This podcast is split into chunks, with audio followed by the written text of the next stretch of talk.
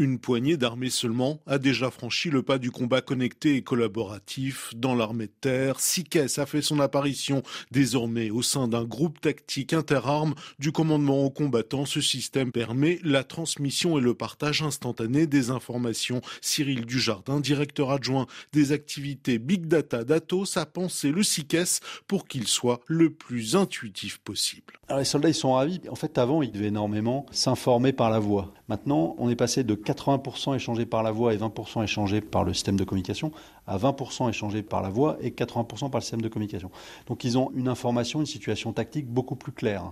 Sur l'identification des amis, il n'y a rien à faire. Le Blue Force Tracking, donc l'identification des amis, elle est remplie automatiquement. Le feedback qu'on a aussi par les forces, c'est la simplicité d'opération on a conçu ce système avec des utilisateurs qui nous ont euh, dit bah, tel bouton, euh, il faudrait le mettre plutôt là, euh, la couleur, ça ne va pas. Le CICES est un système opérationnel. Dans un conflit de haute intensité, pointe Cyril Dujardin, le combat collaboratif permet surtout d'agir vite. De partager cette situation tactique et qu'elle redescende à chaque niveau, c'est quel que soit le niveau hiérarchique, on puisse prendre des décisions.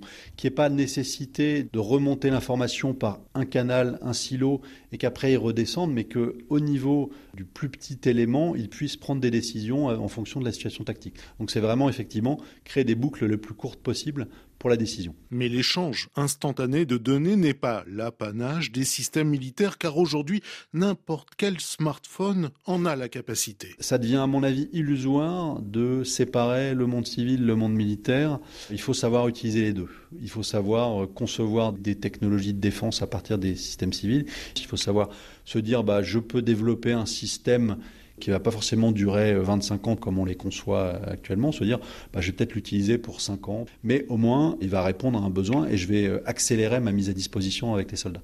Il y a un vrai changement de doctrine que sont en train de comprendre un bon nombre de forces armées qui s'appuie de plus en plus sur ce type de technologie civile en se disant bah oui certes c'est pas parfait mais au moins on peut gérer du risque et on peut sur un certain nombre de cas voilà je vais utiliser un système de communication dans un périmètre donné où le risque d'interception est limité mais au moins je vais euh, le plus rapidement possible pouvoir me déployer. Transformer des technologies grand public en capacité militaire c'est aussi assure Cyril Dujardin l'un des enseignements de la guerre d'Ukraine.